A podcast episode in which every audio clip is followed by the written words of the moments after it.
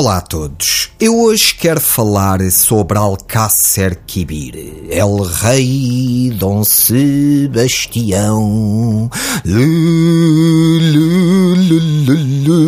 Já cantava o José Cid Vichas em 1900 e troca o passo. Pois bem, hoje para mim é importante falar de Alcácer Quibir, sobretudo para prevenir que Alcácer Quibir se repita, porque eu eu estou a ver muitos paralelos com 1580, quando se deu a trágica Batalha de Alcácer Quibir, onde o nosso império foi por água abaixo, demos 60 anos de domínio espanhol e, pior que tudo, desapareceu o desejado Dom Sebastião e daí a origem do mito sebastianista, que ele um dia vai voltar numa manhã de nevoeiro e ainda estamos à espera. Pois bem, para que nada disto se repita, é importante vermos os paralelos entre o que pode acontecer hoje, espero eu bem que não aconteça, e aqueles que vão ouvir esta crónica depois da batalha, que vai ser à uma da tarde,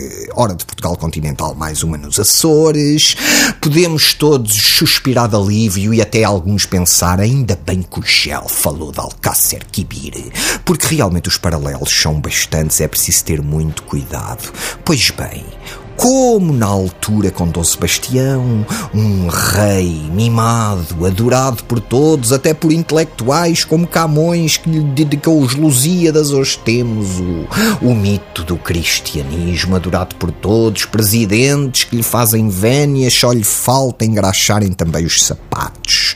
Segundo, Tal como em 1580, a este líder egomaníaco, se bem que formoso, juntava-se um exército de mercenários. E o que nós olhamos hoje em dia para a seleção é, em grande parte, pessoal que se interessa é pelo guito no bolso. E mais, tal como em 1580, quando as tropas partiram cheias de guitarras e lanças por esses barcos afora rumo ao norte de Marrocos, hoje também impera um otimismo exacerbado. Vai ser nosso, somos os melhores. Para além de não aprenderem com Alcácer Quibir, não aprenderam também com Alves Barrota. Portugal sai-se melhor quando é o underdog, quando ninguém dá nada por nós.